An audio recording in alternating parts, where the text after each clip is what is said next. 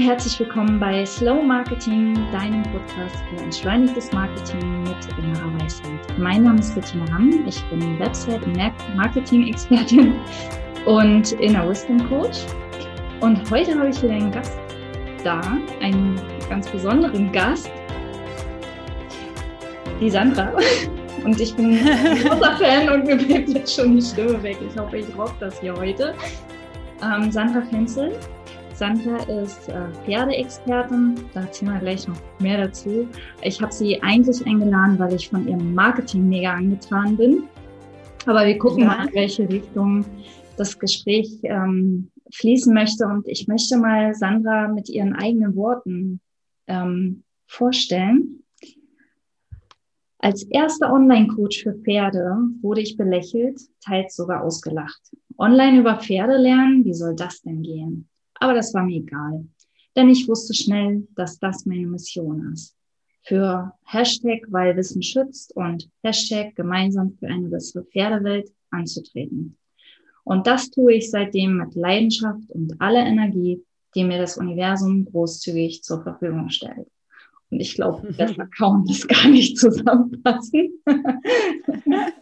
Schön, ja, ähm, das fand Dank. ich so schön, das habe ich auf deiner Website gefunden. Das habe ich direkt ähm, weil das, das ist das, was mich an dir auch so fasziniert. Ich frage mich manchmal, wo nimmt sie die Energie her? Aber erzähl mal selber, wer bist du? Was machst du? Mhm. Was ist deine Leidenschaft? Ja, liebe Bettina, erstmal vielen Dank für die Einladung. Ich freue mich sehr, dass ich heute hier sein darf, als äh, wahrscheinlich ein bisschen Exot.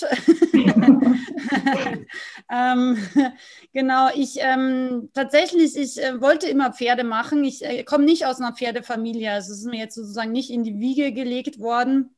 Ich komme nicht aus einer Pferdefamilie, aber ich wollte das immer schon. Also von Anfang an, ich konnte nicht laufen, wollte aber reiten. Also ich hatte praktisch noch gar keine Beine, äh, wollte aber trotzdem immer auf die Pferde. Ich konnte nicht sprechen, aber ich konnte schon hinzeigen. Und ähm, genau, mein zweites Wort war ja auch tatsächlich Pferd, also Mama, Pferd, Papa, so die Reihenfolge. Und ähm, ich, ähm, ich glaube, das ist auch eine der Sachen, die mich vielleicht oder, mei, wie soll ich sagen, nicht unbedingt unterscheiden, aber tatsächlich, das ist, glaube ich, etwas, ähm, und das hat nichts mit Glück oder Talent zu tun.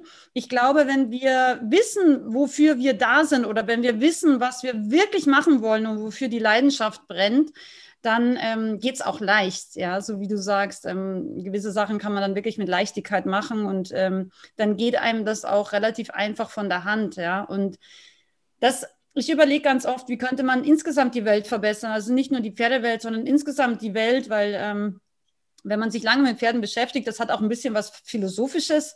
Und ja, da kommt man manchmal auch auf äh, ganz inspirierende Gedanken. Die Pferde bringen uns ganz viel bei, wenn wir das zulassen. Und ja, und dann überlegt man eben auch immer so ein bisschen weiter. Und ich glaube, wenn jeder das machen würde, was er wirklich gerne macht, ja, dann wäre die Welt einfach so entspannt und so mhm. viel freundlicher und so viel fröhlicher, ja. Und ähm, vielleicht kann ich ja heute bei dir im Interview einfach nur einen Menschen zum Nachdenken anregen, ja. Wofür, der Hermann Scherer sagt immer, wofür bist du angetreten in deinem Leben, ja. Genau. Und ähm, du hast so eine schöne Einführung gemacht. Das hat mich wirklich berührt. Und ähm, wenn ich irgendwann mal sterbe, und ich bin ja schon ein paar Mal fast gestorben, das ist wahrscheinlich auch was, was mich von anderen Leuten unterscheidet. Ich habe ich hab keine Angst vor dem Tod, weil ich war schon ein paar Mal fast tot. Ähm, aber wenn, wenn ich irgendwann dann tatsächlich final tot bin, also glaube ich, mein siebtes Katzenleben auch aufgebraucht habe, und einer steht dann an meinem Grab und sagt, ja, sie hat äh, die Pferdewelt ein bisschen besser gemacht, ja, dann habe ich alles erreicht, was ich eigentlich so erreichen will. Und ähm, nur in diesem kleinen Bereich einfach ähm, ein bisschen was zurückzulassen. Das ist ein schönes Gefühl und ähm, ich weiß, ich kann das und ich kriege auch dieses Feedback von meinen Teilnehmern, auch von Leuten, die mich noch gar nicht so gut kennen. Ich mache ganz, ganz viel Gratis-Content das finde ich auch immer wichtig, weil ähm, ich glaube, so funktioniert das Universum. Du gibst etwas und mhm. bekommst dann zehnfach zurück, ja. Aber man muss sich auch erstmal trauen, einfach was zu geben, ja. Es ist nicht immer so ein, eine Eins zu eins Rechnung, ja. Und das habe ich relativ früh gelernt. Also ich versuche auch jeden Tag tatsächlich eine gute Tat des Tages, habe ich immer. Und die schaffe ich eigentlich auch immer, weil irgendwas kommt mir immer unter, wo ich helfen kann. Und wenn es nur einer alten Frau über die Straße zu helfen ist, ja. Aber ich glaube, dass diese Grundeinstellung ähm, das auch ein bisschen ausmacht, was Menschen erfolgreich macht oder nicht, ja. ja. ich, ähm, ich glaube da ganz fest dran. Und ich beschäftige mich auch, ähm, also jetzt nicht nur mit Pferden unter Anführungszeichen, sondern eben auch so mit so Sachen, hm, was macht wirklich auch erfolgreiche Unternehmen aus. Ich habe ja auch ein kleines Unternehmen, also viele denken ja, ich bin so ein Einzelkämpfer, das bin ich aber tatsächlich nicht mehr. Also ähm, ich habe ich muss immer rechnen, ja, weil also, so viele sind es auch nicht, aber es ist ein bisschen kompliziert, weil eben nicht immer jeder da ist. Aber äh, insgesamt habe ich, glaube ich, fünf fixe Mitarbeiter und eine Freelancerin, die aber eigentlich auch so wie eine fixe ist, zwei bis drei Tage die Woche. Genau, ähm, wobei ähm, außer der Aurelie und mir keiner Vollzeit arbeitet. also ähm, die meisten machen noch eben Pferdetherapie oder sowas nebenbei und genau, dann haben die dann eine ganz schöne Kombination und Abwechslung. Aber wir sind alles Pferdeleute und das ist auch schön, weil wir haben alle diese Leidenschaft und das finde ich auch wichtig. Mhm. Genau. Und ähm, ja, das ist so, wofür wir brennen und ähm, das ist auch, was hoffentlich so ein bisschen beim ähm, Konsumenten oder auch für den Kunden dann am Ende ankommt. Es geht eben nicht nur ums Geld, sondern es geht einfach auch darum, wirklich ähm, den Pferden was Gutes zu tun und eben auch Wissen zu vermitteln. Mhm. Und ähm, was ich, was ich so schön bei dir finde, ist dieser, dieser ganzheitliche Ansatz. Also du, du hast ja, also äh, Sandras ähm, Qualifizierungsliste oder Qualifikationsliste oder wie immer man das nennen mag, ist ellenlang. Gar kein Ende, was sie alles kann und gelernt hat ähm, hinsichtlich Pferden und ähm, Ernährung, Hufe, äh, du machst ja hauptsächlich, also kennengelernt habe ich dich über Pferdetraining, über ähm, mhm. gesundes Pferdetraining, nachhaltig gesundes Pferdetraining vor allem. Und ja. ähm, aber da, da fließen so viele Sachen mit rein und zusammen. Und ich glaube, ähm, und ich glaube, das ist auch nochmal so ein, so ein Erfolgsgeheimnis, oder dass, dass ähm, du die, du alle Aspekte quasi mit, mit hineinziehst und äh, so ich, ich, ich glaube, ähm, und wenn wir da jetzt ein bisschen aufs Thema Marketing kommen, ich glaube, das Wichtigste sind zwei Dinge. Erstens, ähm, dass man wofür steht. Ja, mhm. also was schlecht funktioniert und ich, ich meine, ich bin ja auch trotzdem Marketer. Ähm, ich bin ja, ich habe ja Marketing auch studiert und ähm, habe ja auch mal bei Friend Scout gearbeitet. Okay, das erklärt einiges. ja, das erklärt auch ein bisschen was. Ich war tatsächlich die Schnittstelle. Ich wollte eigentlich, es war total lustig, aber das ist so, wie das Leben so spielt. Hm, ich hatte halt ähm, ganz viele Pferdesachen schon gelernt. Ich fand es auch mega. Ich wusste immer, ich mache Pferde. Und dann hatte ich aber so mit Anfang 20 ähm, hatte ich ein sehr einschneidendes Erlebnis, weil ich war in einer Pferdetherapie-Ausbildung und habe mich da mal so umgeschaut, wer da noch so ist. Ja, und alle, die, die ein bisschen älter waren, und ein bisschen älter ist so, also noch jünger als ich jetzt, ja. Also ich bin jetzt 42. Ähm, damals so die 30-Jährigen, die waren eigentlich, ehrlich gesagt, die meisten, die Profis waren, waren eigentlich mehr oder weniger Krüppel. Und ich mit mhm. meinen Anfang 20 habe dann gedacht, so ja, okay, wenn du dann irgendwie mit 30 hast du Hüfte oder hast du dieses und jenes, ähm, was machst du dann, wenn du jetzt nur körperlich arbeiten kannst, ja, mhm. und du bist mehr oder weniger bedient, ja, mit Anfang 30, ja, das Leben ist noch ziemlich lang normalerweise dann, ja, was machst du dann? Und dann habe ich gedacht, nee, das geht jetzt so nicht, da muss ich jetzt noch irgendwas anderes lernen. Ich wollte eigentlich nie studieren, mich hat das nie so interessiert. Ich war zwar immer gut in der Schule, ich kann sehr schnell sehr viel lernen, aber ähm, mich hat das nie so angesprochen, auch dieses sehr theoretische und so. Und dann wusste ich aber, nee, wenn du dann Krüppel bist mit 30, mhm. dann hast du nichts, womit du wirklich gut arbeiten kannst. Aber was Vernünftiges lernen.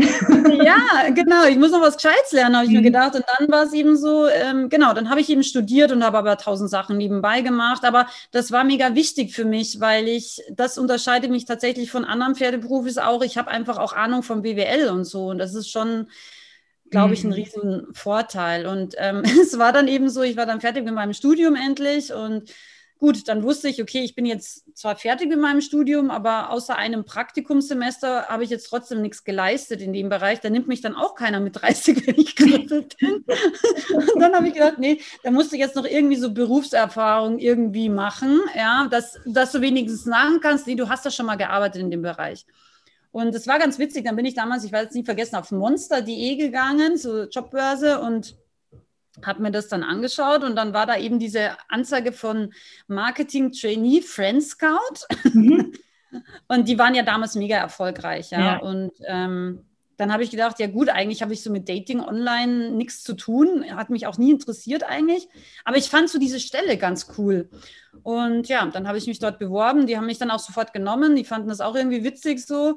Und dann habe ich da, ich weiß gar nicht mehr, so zweieinhalb Jahre oder so habe ich dann da gearbeitet mhm. und war eigentlich so die Schnittstelle zu allem. Also ich war International Schnittstelle, ich war eigentlich klassisches Marketing, aber mhm. war eben die Schnittstelle zu International, weil ich auch, auch mehrere Sprachen kann, war die Schnittstelle zur Redaktion, zur Presseabteilung, zum Produkt äh, und eben auch vor allem zum Online-Marketing. Da war ich eben auch die direkte Schnittstelle.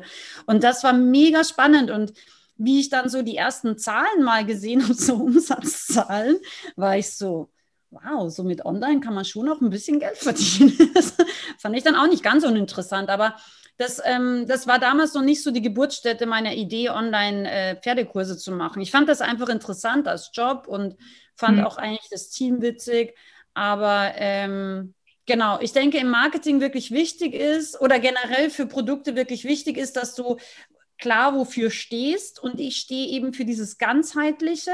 Also mhm. ähm, das wird ja ganz viel kopiert auch. Mein, mein Slogan, mein Claim, alles, alles, was ich sage, meine Hashtags, ja, alles mhm. Mögliche wird kopiert. Mhm. Aber nichtsdestotrotz, ich glaube, dass das schon ganz solide Füße, auf soliden Füßen steht. Für Ganzheitlichkeit stehe ich so wie, glaube ich, niemand anderer in dieser Branche. Ja, einfach, weil, wie du sagst, ich habe einen gewissen Hintergrund, ja. Und das ist auch total wichtig, dass man für eine Sache, glaube ich, steht, egal ob es jetzt im Pferdebereich ist oder mhm. auch anderen Bereichen, dass man sagt, ja, das ist die für oder das ist die, die das besonders macht, ja.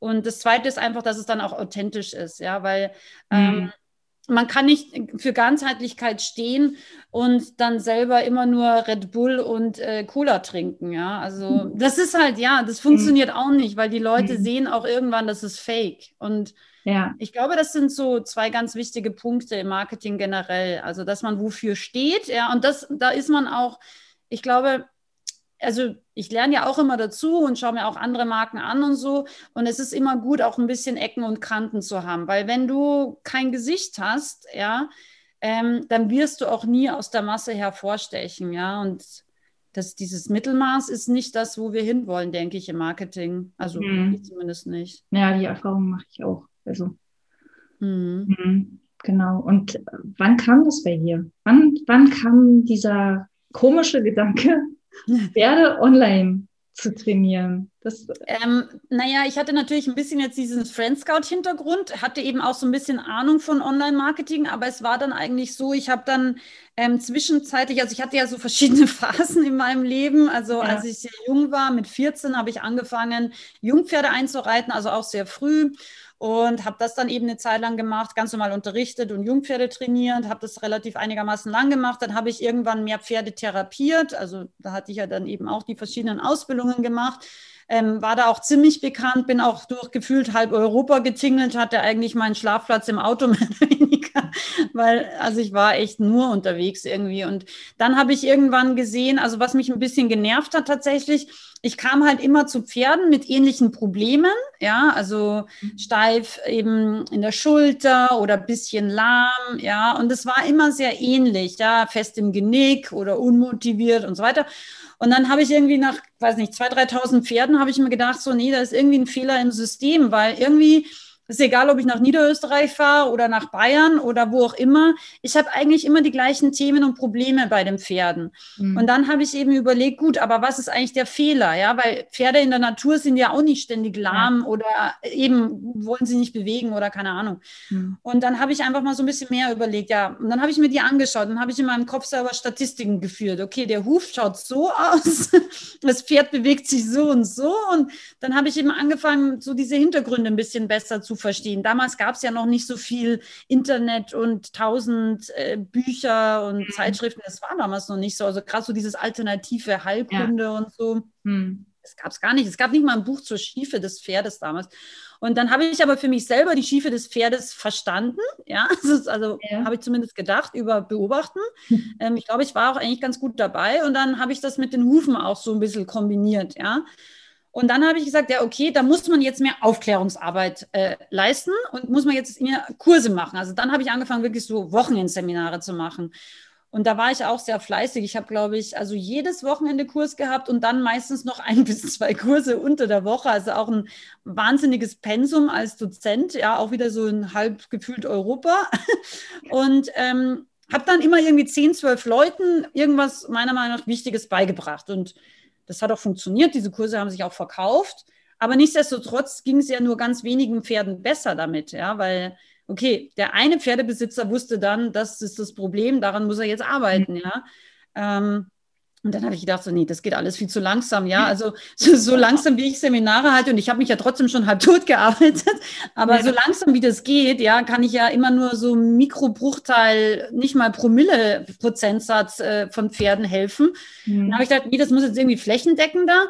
Und dann habe ich gedacht, ich muss irgendwie ich muss das irgendwie anders machen. Und das war total witzig, weil ich wusste, irgendwas muss da kommen, aber ich wusste nicht, wie ich es machen kann, irgendwie so allein, allein und so. Und dann habe ich irgendwann mal, ist eigentlich auch eine lustige Geschichte, habe ich das mal einer erzählt, die ist auch Therapeutin. Und die macht auch so, ähm, die hatten auch so ein Hanfprodukt. Und dann habe ich dir das einfach erzählt. Ich weiß auch nicht warum. Ich habe gesagt, so ich bin irgendwie so ein bisschen unzufrieden, weil ich habe das Gefühl, ich will was verändern, aber so komme ich nicht weiter und irgendwie so. Und dann hat die immer nur so hm, hm, hm, gesagt. Und dann hat sie irgendwann gemeint, so kann ich vielleicht mal meinen Mann anrufen. Und ich so, ähm, ja, wieso jetzt eigentlich? Ja, ich weiß nicht. Und dann hat mich ihr Mann angerufen. Und das war dann mein Geschäftspartner von der Pferde-Insider-Plattform, die ich mhm. eben dann gegründet mhm. habe, weil er hatte Ahnung von Technik und eben Plattform und so. Und dann haben wir eben gemeinsam die erste Pferde-Online-Plattform gegründet. genau. Cool. Ja. Aber ähm, was lustig ist oder mh, mm, was ich auch daraus gelernt habe, und ich glaube, das geht dem einen oder anderen, vielleicht der eine oder andere, der zuhört, wird sich vielleicht auch wiedererkennen, dass man so das Gefühl hat, eigentlich bin ich für irgendwas anderes gemacht oder irgendwas möchte ich auch verändern oder tun, ja, oder auch irgendwie, ich meine, was Großes zu schaffen, also ich, für mich ist schon was Großes zu schaffen, zehn Pferden geholfen zu haben, und das habe ich definitiv, ja, aber weißt du, manchmal schlummert das so in uns. Mhm. Wir machen trotzdem immer den gleichen Job und wir wissen aber, eigentlich ist es nicht richtig, weil mhm. es fühlt sich dann auch nicht richtig an. Ja? Also ich wusste auch bei Friend Scout, ich glaube, ich habe einen guten Job gemacht und die waren auch mega unglücklich, als ich gekündigt habe. Aber mhm. ähm, ich wusste, das ist nicht das, wofür ich hier bin. Ja, es hat mir Spaß gemacht, ich war auch ganz gut bezahlt. Aber ich wollte das nicht für immer machen. Ich wusste das von Anfang an. Ja, es war jetzt einfach so, um nochmal ein bisschen was zu können. Mhm. Aber ich glaube, dass das wichtig ist, dass man einfach mhm. wirklich überlegt, was kann ich und was mache ich auch gerne. Und wenn man das dann macht, dann sage ich immer, kann man, glaube ich, gar nicht scheitern. Also da bin ich ziemlich, also wenn man jetzt nicht komplett faul ist, ja, aber. also ich glaube ja, es gibt keine faulen Menschen. Es gibt nur ja, Menschen, okay. die, die falschen Sachen machen. Die Stimmt. Ihnen, oder die die falschen Gedanken denken, manchmal auch. Ähm, das ist ja oft auch so ein, nur so ein Gedanke, ne? Ich, das, das geht nicht, ich kann in dem Bereich kein Geld verdienen, ähm, da, da, da kann man nicht erfolgreich sein, das ist eine brotlose Kunst. Mhm. Diese Dinge, die einen so.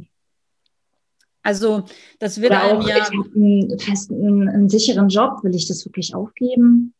Ja. ja.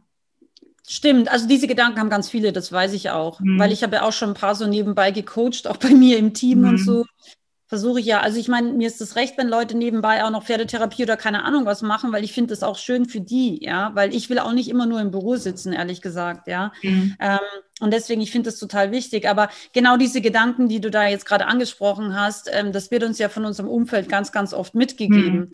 Also mein Vater hat ja von Anfang an gesagt, egal was ich mit Pferden mache, das auf keinen Fall äh, wird er das irgendwie also freizeitmäßig ja, da hat er mich auch mhm. äh, unterstützt, auch zu Kursen gefahren und so. Und er hat ja damals auch mein erstes Pferd gekauft, also auf jeden Fall. Aber in dem Moment, äh, wo ich das beruflich machen wollte, hat er von Anfang an gesagt, auf keinen Fall unterstütze das, ja. Mhm. Ähm, weil er hat das überhaupt nicht cool gefunden. Also ich, ich komme ja aus einer Hoteliersfamilie, also mein Werdegang war eigentlich in seinem Kopf Gar nicht. Äh, ganz klar definiert. Du kommst direkt vom Gestüt. ich komme direkt aus dem Hotel, wo keiner mit Pferden zu tun hat. Ja. Ja, und das war eigentlich auch so mein mhm. vorbestimmter Werdegang. Ja, also ihm war völlig klar, ich mache dann später das Hotel. Und mhm. das war ganz schwer für ihn, weil sie haben das wirklich aufgebaut mit wahnsinnig viel Arbeit, wahnsinnig viel Leidenschaft eben auch, ja. Mhm. Also ich habe eben, das war auch eine wichtige, ähm, eine wichtige Zeit für mich, weil ich habe wahnsinnig viel über Menschen gelernt, auch ähm, wie Menschen so ticken. Ich hatte ja, seitdem ich Baby war, mit Ausländern tourismusmäßig zu tun, mhm. ja. Also ich habe ganz viele Kulturen kennengelernt, eben auch Sprachen und so. Das war total spannend. Also ich bin wahnsinnig froh über diese Erfahrung, weil ähm, ich einfach auch ganz schnell merke, wie Menschen ticken und so. Ähm, und das für meine Kurse so wichtig auch immer war, für meine ganz normalen Präsenzkurse. Aber tatsächlich, mein Vater, das war mega schwer für ihn. Und ähm, dann hatte ich eben studiert, da hatte ich wenigstens irgendwas Gescheites gemacht.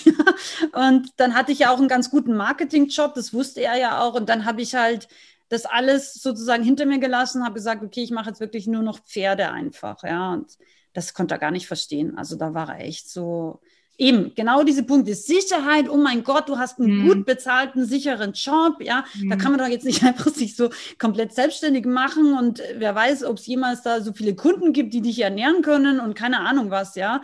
Mhm. Ähm, aber mir war es ehrlich gesagt egal. Ich habe gedacht, ja. Und er hat mich mindestens, ich glaube, mindestens sieben Jahre lang, also ich bin ja jetzt in Deutschland und ich war ja auch damals dann schon in Deutschland, Friendscout war ja auch in München aber er hat mich, glaube ich, insgesamt sieben Jahre lang, immer wenn ich in Österreich war, hat er immer gesagt, Kind, wie geht's da? Ich so, ja, ganz gut. Geht ganz gut. Und dann so, Kind, brauchst du da Geld oder kannst du überleben oder wie geht's da jetzt? weißt du? Er hat immer gedacht, ich kann nicht überleben, wir hätten auch ein bisschen Geld geliehen dann.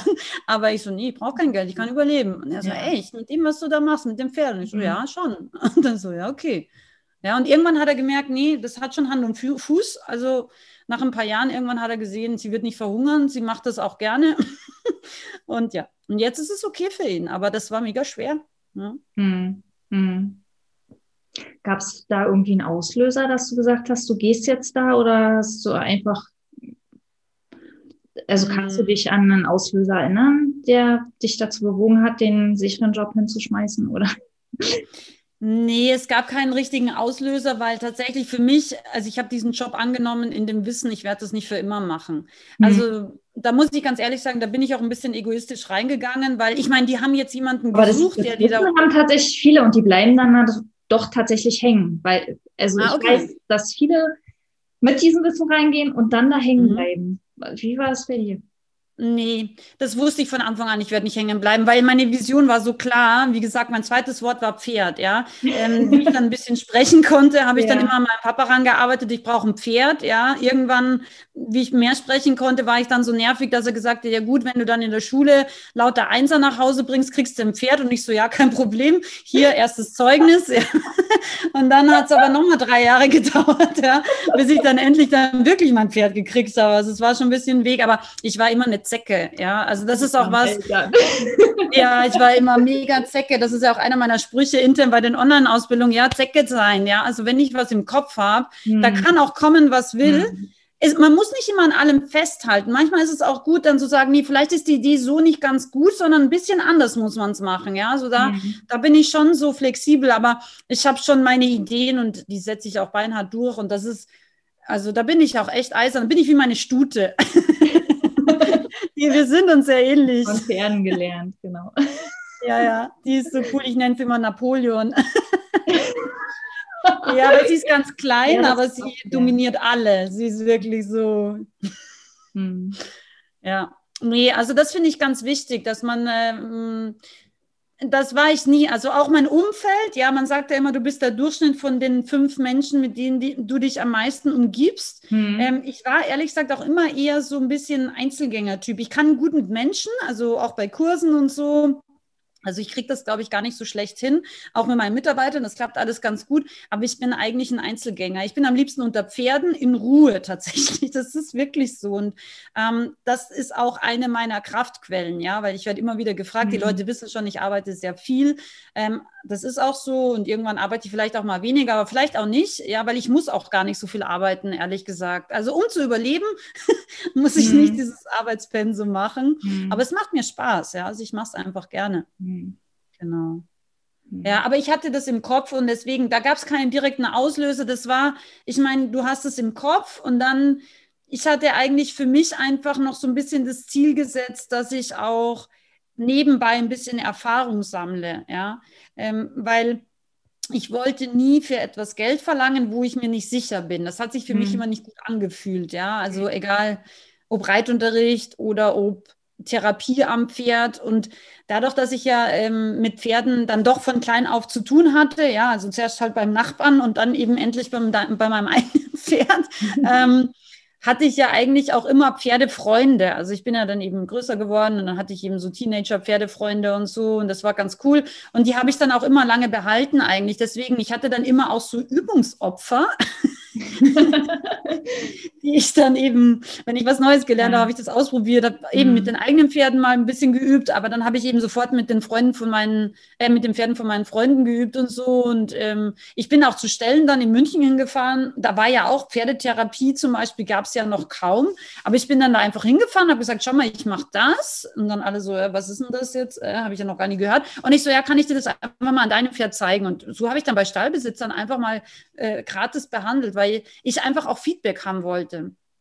Und ähm, genau, und ab dem Moment, wo ich wusste, ich kann das wirklich alles, ja, gab es keinen Auslöser. Also ich wusste, ich kann das und ich wusste mhm. auch, wenn man was kann, was sinnvoll ist, kann man, glaube ich, nicht scheitern. Wie gesagt, also so das glaube ich immer noch. Und ja. ich habe ganz vielen Leuten, die so Zweifel hatten, habe ich auch schon gesagt, schau mal, wenn du das wirklich gerne machst und das gut machst, du kannst nicht scheitern. Ja, es wird ja. immer funktionieren, weil deine Kunden werden es spüren. Egal, ich habe mhm. so zum Beispiel eine mit so isländisch Stricken, habe ich mal bei mir im Büro gehabt. Das ist auch eine Kundin gewesen aus einem Online-Kurs. Ähm, die war dann mit ihrer Mama bei mir im alten Büro gesessen und dann war sie so, ja, sie weiß auch nicht, sie wird das so gerne und ihr macht das so Spaß. Dann sage ich, mach das, ja? ja. Schau, jetzt bist du hier, ja, ich meine, ich bin auch so gestartet, einzeln, jetzt habe ich auch schon ein bisschen Leute um mich und so, ist auch schön, muss aber nicht. Du kannst du immer einzeln auch gutes ja. Geld verdienen, ja. Mhm. Also nur für mich ging es ja darum, das dann in die Größe zu bringen. Ja, ich wollte ja Pferdemenschen großflächig erreichen, nicht nur die zwölf, die ich in einem Seminar erreicht habe. Und ja, dafür habe ich dann einfach, also A, online gemacht, eben über meinen Geschäftspartner gemeinsam. Und B, ähm, habe ich dann irgendwann gemerkt, so alleine geht es immer noch sehr langsam, ja. Und dann hatte ich halt eine Assistentin, die mir den Rücken freigehalten hat. Und dann habe ich irgendwann einen Grafiker dazugenommen und so weiter und so ja, so ist das einfach so ein bisschen gewachsen. Aber am Ende des Tages, ich kann alles auch alleine. Ja? Also ich kann jede Position, die ich bei mir im Unternehmen habe, egal ob es Rechnungswesen ist, egal ob es jetzt Online-Shop ist oder Videoschnitt, ich kann alles auch selber machen. Und das muss nicht so sein, aber das gibt mir ein gutes Gefühl, weil ich weiß, egal wer ausfällt und wenn zwei oder drei ausfallen, ich kann es immer noch alleine handeln. Ja? Aber das muss man auch nicht. Ja, das ist auch so ein bisschen eine Einstellungssache. Mm, ja. Ja, ja Kontrollfreak. Genau. Ja, ich glaube, wir sind uns ganz schön ähnlich. Nicht in allen Punkten, aber ja, das kenne ich auch.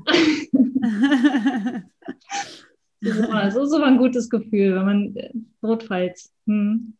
Ja. Ähm, das klingt für mich alles ganz schön mutig, was du so gemacht hast. Also du bist da in den Stall gefahren und hast das vorgestellt und hast dann deine Kurse und hast dann gesagt, oh, ich mache also nicht nur dieses Job aufgeben, das ist die eine Sache, aber die, die, diese ganzen Kleinigkeiten ja auch, die im Alltag immer diese, diese Wachstumsschritte. Mm.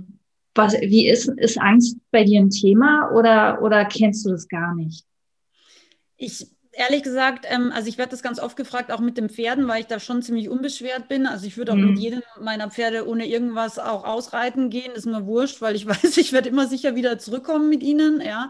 Ähm, aber ich war tatsächlich, und das ist, glaube ich, ein Riesenvorteil, da bin ich schon ein Bauchmensch auch. Mhm. Ähm, ich, ich habe ein sehr, sehr gutes Bauchgefühl, ja. Und das ist ja leider, was wir ganz oft in der Kindheit auch abtrainiert bekommen. Mhm. Das eben, das geht dann da los, wenn wir hören, nee, das macht man nicht und das macht auch keinen Sinn und lernen ja was Gescheites, ja. Mhm. Das ist ja so die gleiche Prägungsphase. Aber ich glaube, dass das damit zusammenhängt oder zusammengehangen hat, weil ich war sehr viel alleine und das habe ich ähm, auch selber so gewollt. Also wir hatten ja dadurch, dass meine Eltern ein Hotel hatten, hatten die jetzt, die haben sich schon Zeit genommen, aber wenn einfach Betrieb war, hatten die nicht so viel Zeit. Das heißt, ich hatte so ein Kindermädchen und ich habe das von Anfang an nicht geschätzt. Ja, meine Schwester fand das super, die haben dann mit ihr gespielt und so. Und ich mhm. habe auch mit meiner Schwester so ein bisschen gespielt, aber dann wollte ich einfach meine Ruhe haben. Ja, dann bin ich lieber alleine in der Wiese gesessen und habe dem Bienchen beim Rumfliegen zugeschaut oder so. ja, also ich habe tatsächlich, wenn ich an meine Kindheit denke, habe ich hauptsächlich so Bilder mich in der Wiese mit oder ohne Pferde. Also wenn ich älter war mit Pferden ja. und dann wenn ich jünger war ohne. Das ist so meine Hauptkindheitserinnerung und ich finde das auch total schön. Ich glaube, manche Leute finden das ein bisschen komisch. Aber ich war immer sehr eigenständig und ich habe dann auch mit vier, also wie ich vier Jahre alt war, habe ich das dann auch endlich durchgesetzt, dass ich kein Kindermädchen mehr habe. Wow. Weil ich ehrlich gesagt auch ein bisschen ungut mit denen war.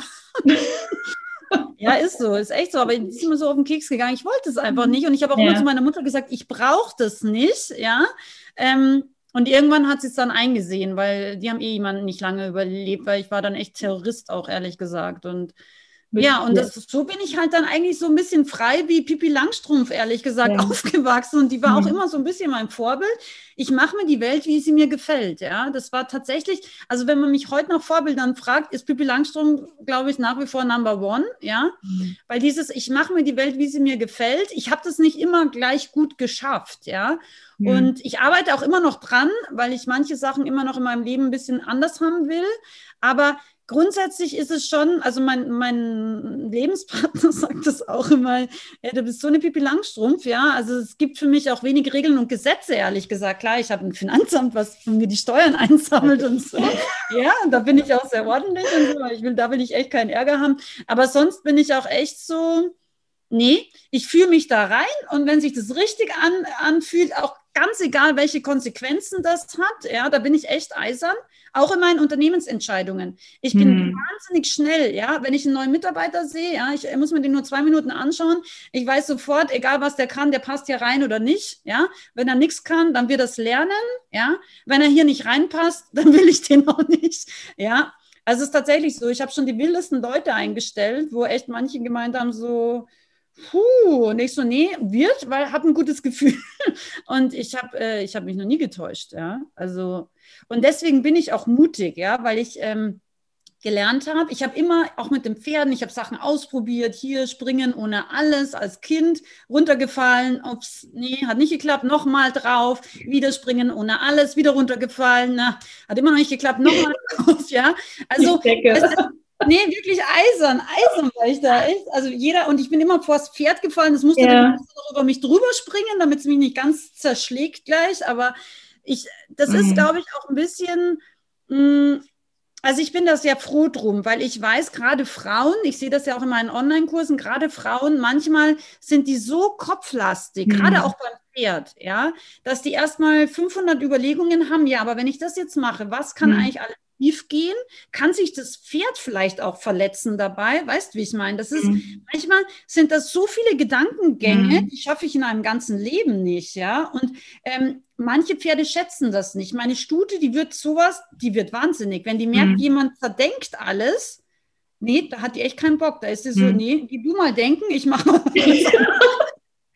ja, das hält die nicht aus, weil das macht die, die merkt es sofort, ja. Mhm. Und das ist auch was, was man vom Pferden sehr, sehr gut lernen kann, ist mehr aus seiner Intuition raus zu agieren. Ja, mhm. finde ich eine super wichtige Sache, weil ich glaube, dass wir alle ein Wissen in uns haben, ganz ja. tief drinnen. Mhm. Ja, und ähm, das können wir nur anzapfen, wenn wir über unser Bauchgefühl agieren. Und da kommen ja. manchmal Sachen raus. Das ist mega. Also, das ist etwas, was ein ganz, ganz großes Potenzial, glaube ich, ja. In sich hat. Aber was eben viele Leute nicht nutzen, weil, nee, man hört nicht auf sein Bauchgefühl und du musst es erklären und warum hm. rational wäre jetzt hm. wirklich besser, ja. Hm. Und wenn wir das dann so mit rational, dann sind wir schon raus aus unserem Bauchgefühl. Und dann ja. ist das, das, was wir rational verstehen, und erklären können, ist nicht mal ein Prozent des Wissens, was da in uns steckt. Da bin ich mir ganz sicher. Ja? Wow, super. Ja. Genau. Nee, ist wirklich so, da bin ich ja, mir ganz sicher. Schön, dass das auch mal jemand anders sagt. Ja, ist so. Ja. Also, wenn mhm. du das aussagst, dann freue ich mich sehr. Ich ja, habe ja gesagt, die innere Weisheit. Das, ist das, was ich, was ich, ähm, ich bin ein Kopfmensch tatsächlich. Ich komme von der Kopfseite. Also ich habe ein bisschen gebraucht, um dieses Bauchgefühl wiederzufinden. Hm? Mhm. Ich bin auch ein Kopfmensch, weil ich bin Steinbock, ja. Ähm, aber man kann das auch kombinieren. Manchmal ist es auch gut, ja. ein bisschen nachzudenken. Ja, das aber, stimmt. Ähm, ganz ohne geht auch nicht.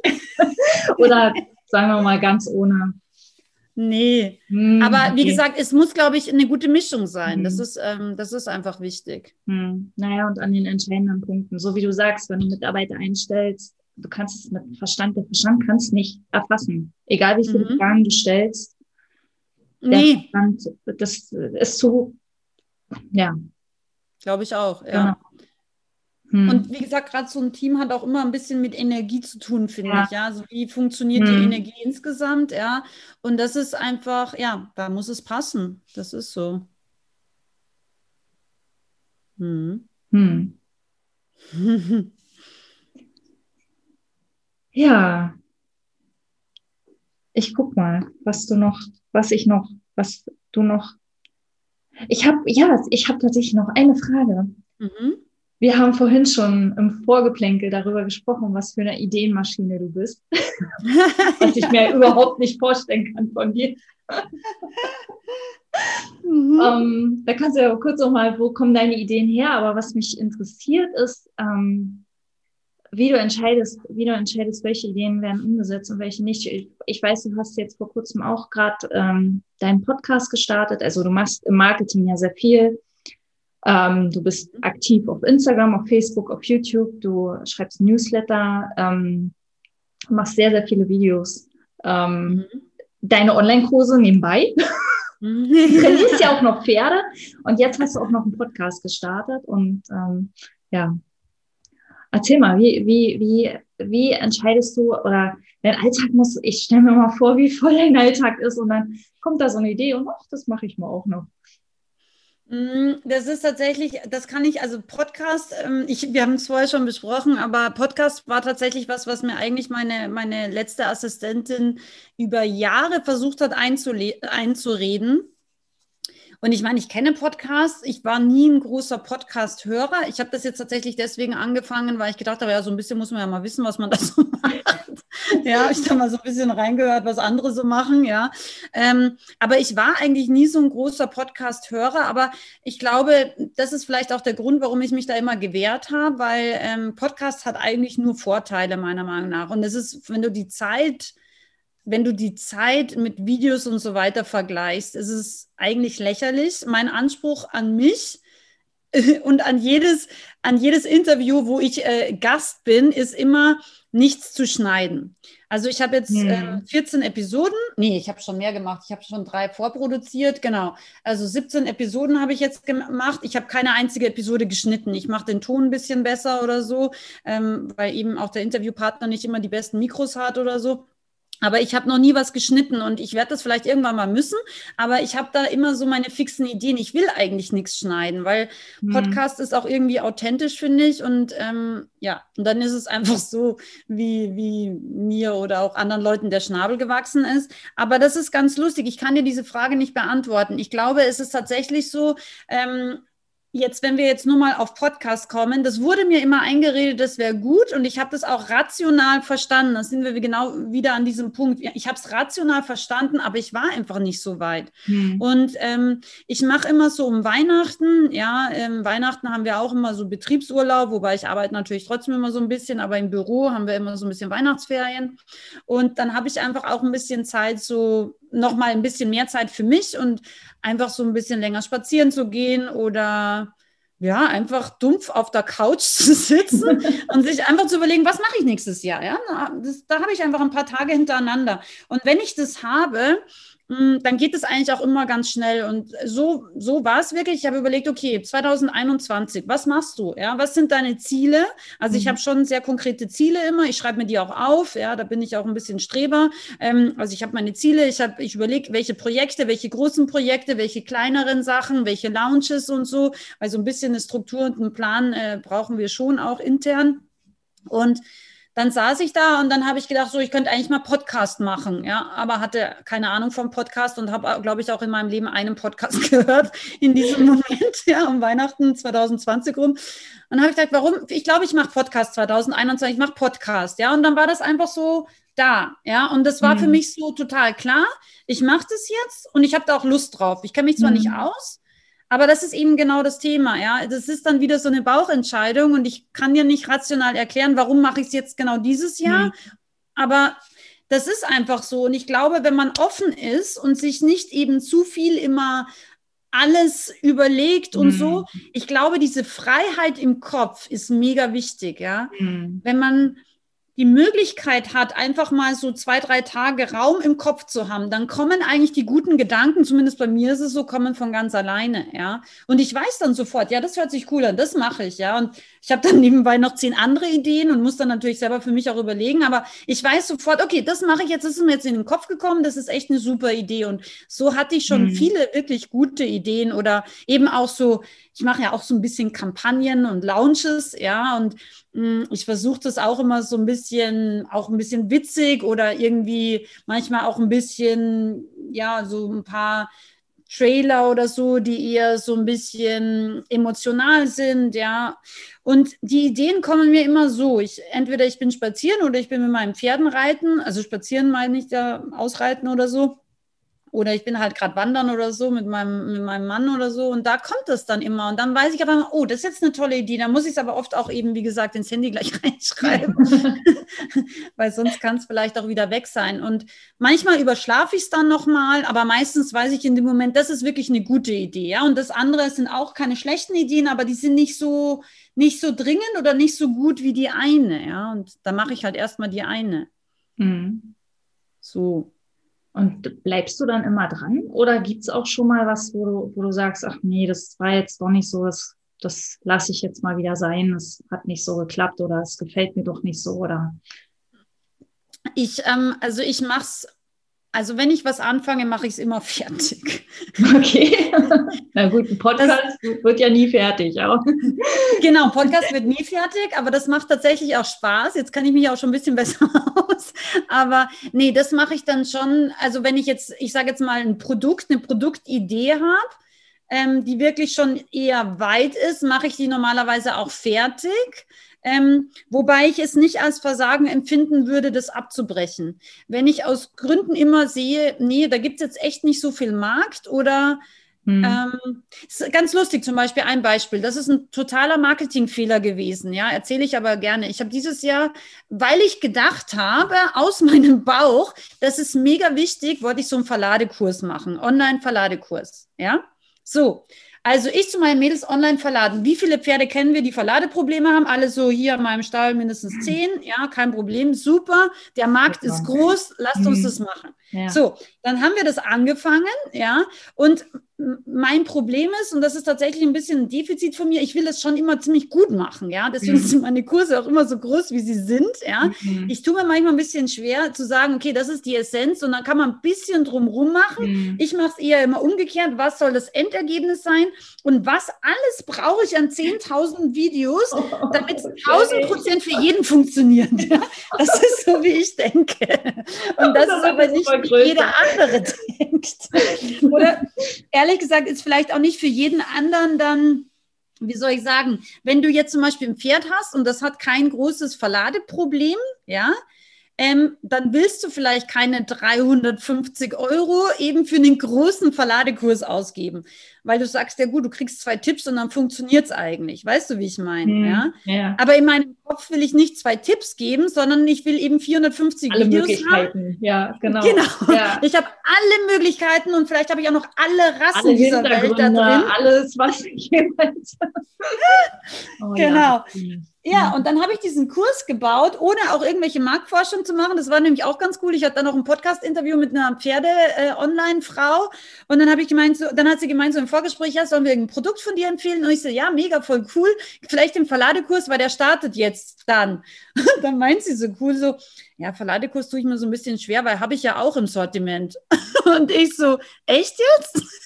Mhm. Also weißt du, totale Marktforschungsversagen, äh, weil ich habe halt gedacht, das hört sich gut an, das ist wichtig. Ich mache das einfach. Markt, Nicht geschaut, hat gibt es mhm. es schon, hat die Konkurrenz ähnliches, hat die Konkurrenz das zum Zehntelpreis von dem, wo du es anbietest, ja? Mhm. Und das ist schon echt ein Fehler gewesen. Und dann war ich so, okay, Mädels, wir haben jetzt ein Produkt nicht ganz fertig, weil ich mache das dann schon immer on the way, ja, also ich mache halt die ersten Videos und dann mache ich immer weiter ähm, bei einem neuen Produkt. Und dann so, ich so, Mädels, das sieht nicht so gut aus, weil mh, hm, es gibt viele Produkte, das, also von Konkurrenz und die sind auch viel billiger. Und wahrscheinlich ist das Endergebnis vielleicht sogar das gleiche.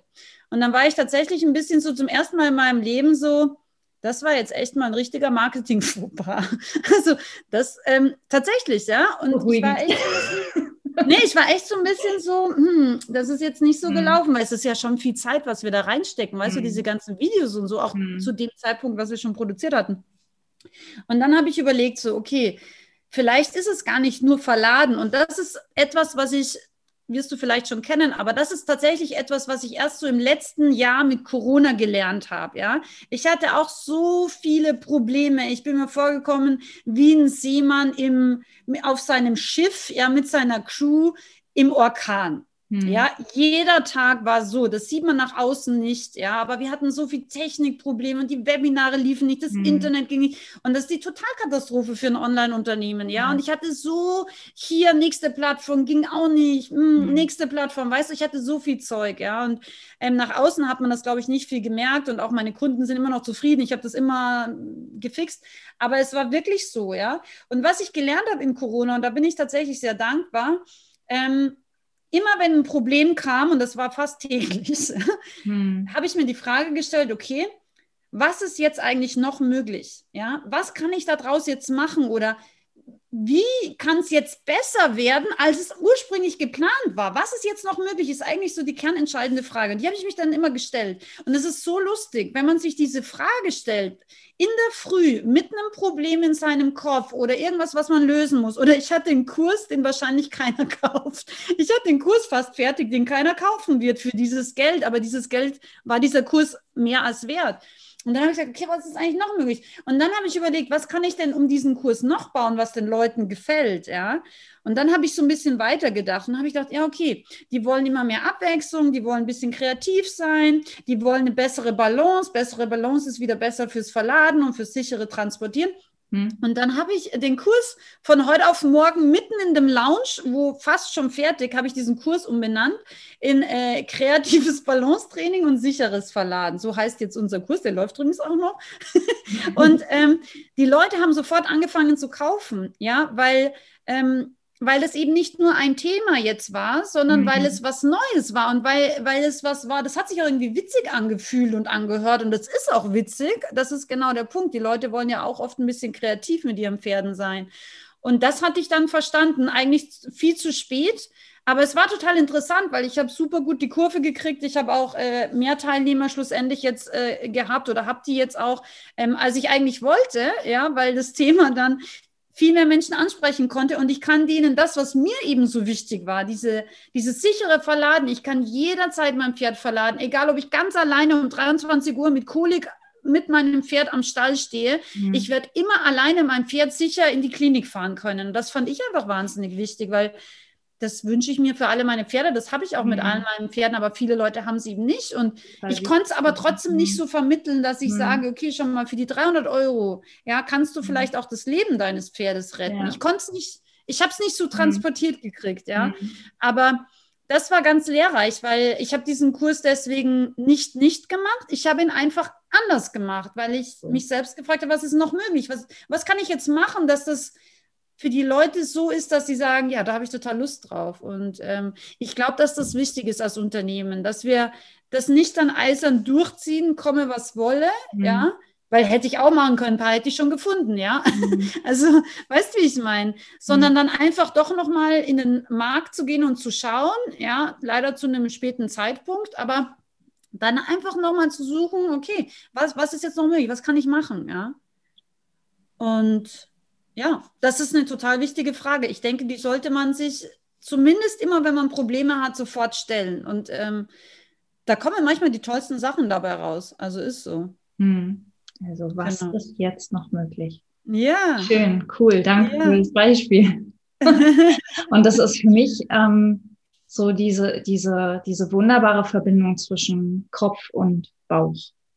Mhm. Zwischen diesem Überlegen und ein bisschen auch den Verstand anstrengen und auf der anderen Seite aber immer das Gefühl, dem Gefühl die Führung mehr oder weniger zu überlassen. Den Verstand ja. als Werkzeug zu benutzen, so wie Albert Einstein das mal gesagt hat. Ne? Das Verstand ist ein Werkzeug, mehr nicht. Total.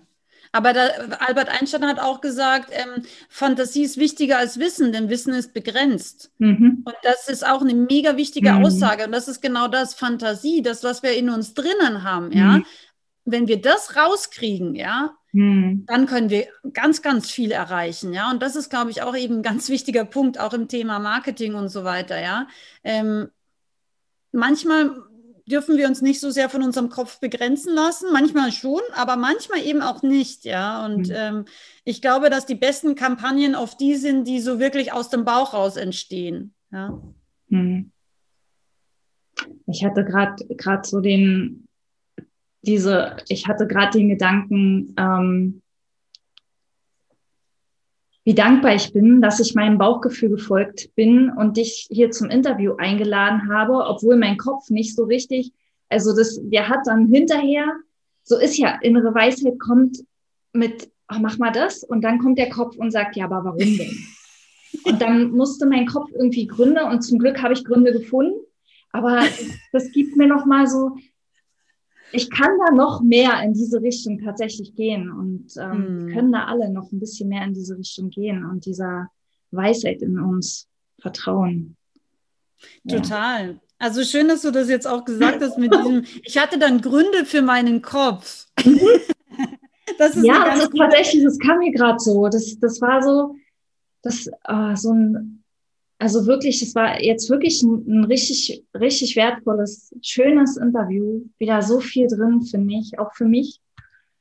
Und ähm, ich weiß nicht, möchtest du noch irgendwas irgendwas loswerden? Irgendwas haben wir was vergessen? Nee, das, ähm, ich glaube, ich habe, ähm, also das, was für mich jetzt sozusagen wichtig war, einfach, dass man eben genau das, dass man auf seinem Bauch hat, das ist egal, ob es jetzt Marketing ist, ob es die Berufswahl ist oder eben ob es mit seinen eigenen Pferden ist, ja. Mhm. Ähm, das sage ich auch zu meinen Teilnehmern. Das Wissen ist schon wichtig, aber wir müssen dann auch eben im, mit dem Pferd einfach in unserem, in unserer Intuition sein, weil dann mhm. unter Anführungszeichen funktioniert einfach das Pferdetraining auch auch am schönsten und dann geht es auch alles leicht, ja. Das ist ja mhm. das, ähm, was dann Leben eigentlich ausmacht, wenn es eben nicht so äh, verkopft und hier und anstrengend und schwer, sondern es darf eben auch leicht gehen und das ist was, was wir, glaube ich, uns manchmal nicht so zugestehen, weil wir denken, ja, okay, Erfolg muss immer ganz hart sein und schwer verdient und so. Mhm. Aber das stimmt nicht. Also ich habe, wie gesagt, seit Corona, ich habe wahnsinnig viel gelernt, ähm, gerade auf das bezogen. Ähm, und für mich ist es mittlerweile, klar, ich meine, wenn ich wählen kann, ich muss jetzt auch nicht jeden Tag Probleme haben, aber tatsächlich mit jedem Problem wachse ich. Und irgendwann hat man fast ein bisschen Spaß dran. Es ist ein bisschen wie äh, Problempferde arbeiten, ja. Mhm. es ist, äh, wenn du dann dahin. ja, ja, ja es ist, ist irgendwie schade, ne? Genau. Ja. ja. Wenn man ja, es nicht so, wirklich... nicht so äh, streng nimmt, wenn man es nicht so, äh, ich muss da jetzt ja. Genau so ist es. Also mhm. deswegen, und mittlerweile weiß ich, ähm, es gibt immer eine Lösung. Manchmal ist die Lösung ganz anders, als man das gedacht hat. Mhm. Ich habe jetzt auch nicht gedacht, dass ich diesen Kurs auf einmal komplett umstricke, während der Kurs eigentlich schon am Laufen mehr oder weniger ist. Mhm. Aber das war eine gute Lösung und ich, ja. ähm, ich glaube, dass es super wichtig ist, dass wir einfach, das Leben ist jeden Tag anders und wir müssen flexibel ja. sein. Und ähm, wenn wir das nicht negativ sehen, ja, sondern uns so ein bisschen Chaos auch im Leben zugestehen und das auch, ich sage jetzt mal, okay finden, ja. Weil dann sagen wir, ja, okay, es ist jetzt so, wie können wir es lösen? Wir denken ja. nicht in Problemen, sondern wir denken in Lösungen, ja. ja. Und das ist also für mich ein extrem wichtiger Sprung gewesen. Ja, es hat eben für meine Entwicklung nochmal ganz viel gemacht und auch eben bei uns, wie wir damit umgehen im Unternehmen und so. Ähm, wir müssen immer ein bisschen lachen, weil ähm, wenn wir so Meetings machen, eben wegen unter Anführungszeichen Problemen, es kommt immer der Satz so, okay, was ist jetzt noch möglich? ja, cool. was geht jetzt noch? Ja, und es tut sich immer was auf. Es tut ja. sich immer was auf. Und manchmal ist es so skurril, wir reden über irgendwas, kriegen einen Anruf, so, ja, ich wollte Ihnen mal anbieten, ich könnte dieses und jenes. Ja, und dann ist es wirklich so, manchmal ist es wie in einem, wie in einem Film, so, okay, das könnten wir vielleicht gebrauchen. Weil wir haben gerade vor zwei Minuten drüber geredet. Ja, also es ja. ist echt manchmal so, cool. man muss es einfach aussprechen. Ja? ja? das ist wirklich, hört sich jetzt esoterisch an, aber ich nee, empfehle jedem, probier es aus. Genau. Ja, ja. Das Leben ist viel ja. mehr Energie, als wir denken. Ja, ja das glaube ich auch. Ja. ja, dann hab ganz herzlichen Dank, dass du da warst. Ich ja, danke für die Einladung. Wieder unten in den äh, Shownotes auch den, den Kurs und äh, die Website von Sandra und also den Shop oder wir, wir besprechen das gleich noch. Genau, wir machen, wir machen eine ellenlange Liste. wir machen eine lange Liste, genau. genau. Ähm, ja, vielen Dank, dass du da warst und es hat mir sehr, sehr viel Freude gemacht. Ähm, vielen Dank auch fürs Zuhören an alle oder fürs Zuschauen an alle, die jetzt dabei waren und bis zum nächsten Mal. Alles Liebe. Vielen Dank an dich, Bettina. Danke. Ciao. Danke. Tschüss. Tschüss.